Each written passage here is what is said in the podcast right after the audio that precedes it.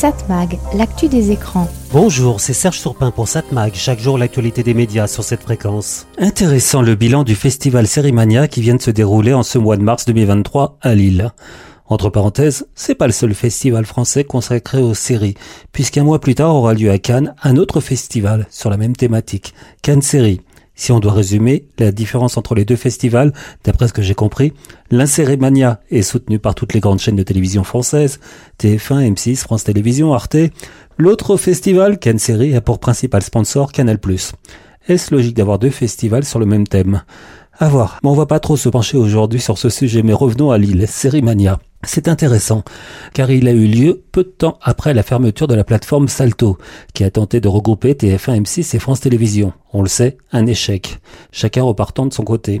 Cela dit, euh, justement, l'un des problèmes de Salto est que chacun gardait aussi son côté, ses plateformes individuelles, en version gratuite, et mais aussi en version payante.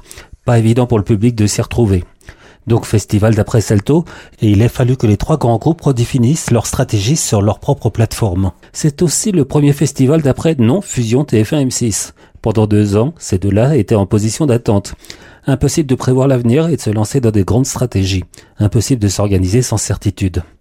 On ne les a pas empêchés de réfléchir, mais ça n'a pas trop bougé, à part le lancement pour TF1 et M6, donc de versions payantes de leur site, sans pub, avec des programmes plus présents, plus longtemps en ligne.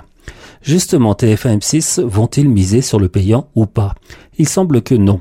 Ce sont des chaînes gratuites et elles vont apparemment miser sur les plateformes gratuites financées par la publicité. Même chose pour France Télévisions. Intéressant, entre parenthèses, Rodolphe Belmer, le nouveau patron de TF1, a déclaré à Lille que la pub est vendue trois fois plus cher sur les plateformes numériques qu'à la télévision. Trois fois plus cher par euh, téléspectateur, évidemment. Et cela pourra encore augmenter grâce aux données sur les consommateurs. Toutefois, le chiffre d'affaires de MyTF1 reste modeste, autour d'une centaine de millions d'euros. Il est logique que TF1 mise beaucoup sur les plateformes gratuites, car c'est son centre de métier, le gratuit. Il a les droits pour cela, pour une diffusion linéaire et en ligne. Et d'ailleurs de plus en plus en ligne, avec une association avec des plateformes payantes, TF1 ayant la plupart du temps la priorité diffusion en France.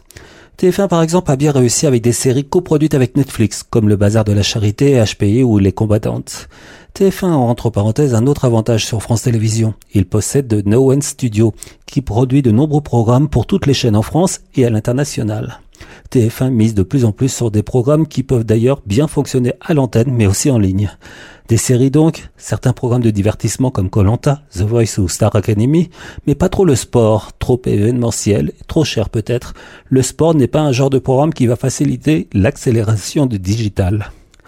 À noter que TF1 et France Télévisions disent vouloir s'imposer comme la première plateforme gratuite sur le streaming. Plus précisément, France Télé se veut être la première offre de streaming de séries en France. Par ailleurs, les engagements dans ce domaine vont être recentrés pour France Télévisions sur les 15-25 ans. L'objectif n'est pas de rajeunir le public de France Télévisions, affirme-t-il, mais de toucher tous les publics. Par ailleurs, le groupe public veut miser sur un monde encore plus responsable, plus écologique, plus service public. Là encore, avec des partenariats internationaux. J'ai pas trop évoqué M6 qui apparemment s'est peu exprimé à Sérimania.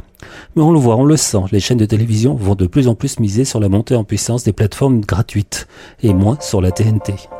Cette mag, l'actu des médias.